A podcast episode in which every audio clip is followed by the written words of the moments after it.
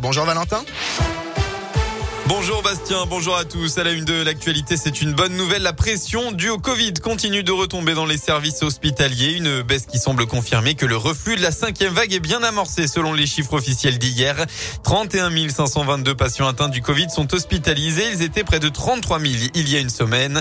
Enfin, en moyenne, sur les sept derniers jours, le nombre de contaminations quotidiennes s'élève à 145 619 contre 256 329 le samedi précédent.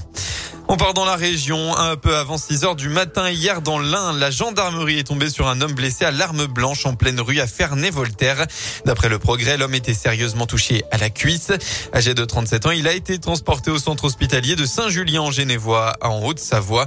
Une enquête de gendarmerie a été ouverte. Dans le Puy-de-Dôme, un enfant de 7 ans renversé. Ça s'est passé hier en fin d'après-midi à Saint-Sauve. Le garçonnet en vacances en famille dans la région aurait lâché la main de l'un de ses parents au moment de traverser la départementale 922.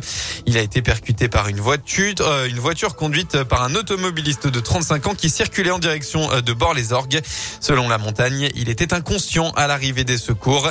Il a dû être héliporté au centre hospitalier Estin à Clermont-Ferrand. Les sports, un nouveau derby pour la région Auvergne-Rhône-Alpes. Le Clermont Foot reçoit la SSE cet après-midi à l'occasion de la 24e journée de championnat. Les deux formations luttent pour le maintien et restent sur de bons résultats avec une victoire à Nice pour les Clermontois et un succès face à Montpellier pour les Stéphanois. Le match aller avait tourné à l'avantage de la SSE avec un succès 3-2 arraché dans les arrêts de jeu. Mais au classement, c'est bien le premier Auvergnat qui est devant. Les joueurs de Pascal Duprat sont derniers, ceux de Pascal Gastien 15e. Un succès permettrait au Clermont Foot de créer un petit écart avec son adversaire.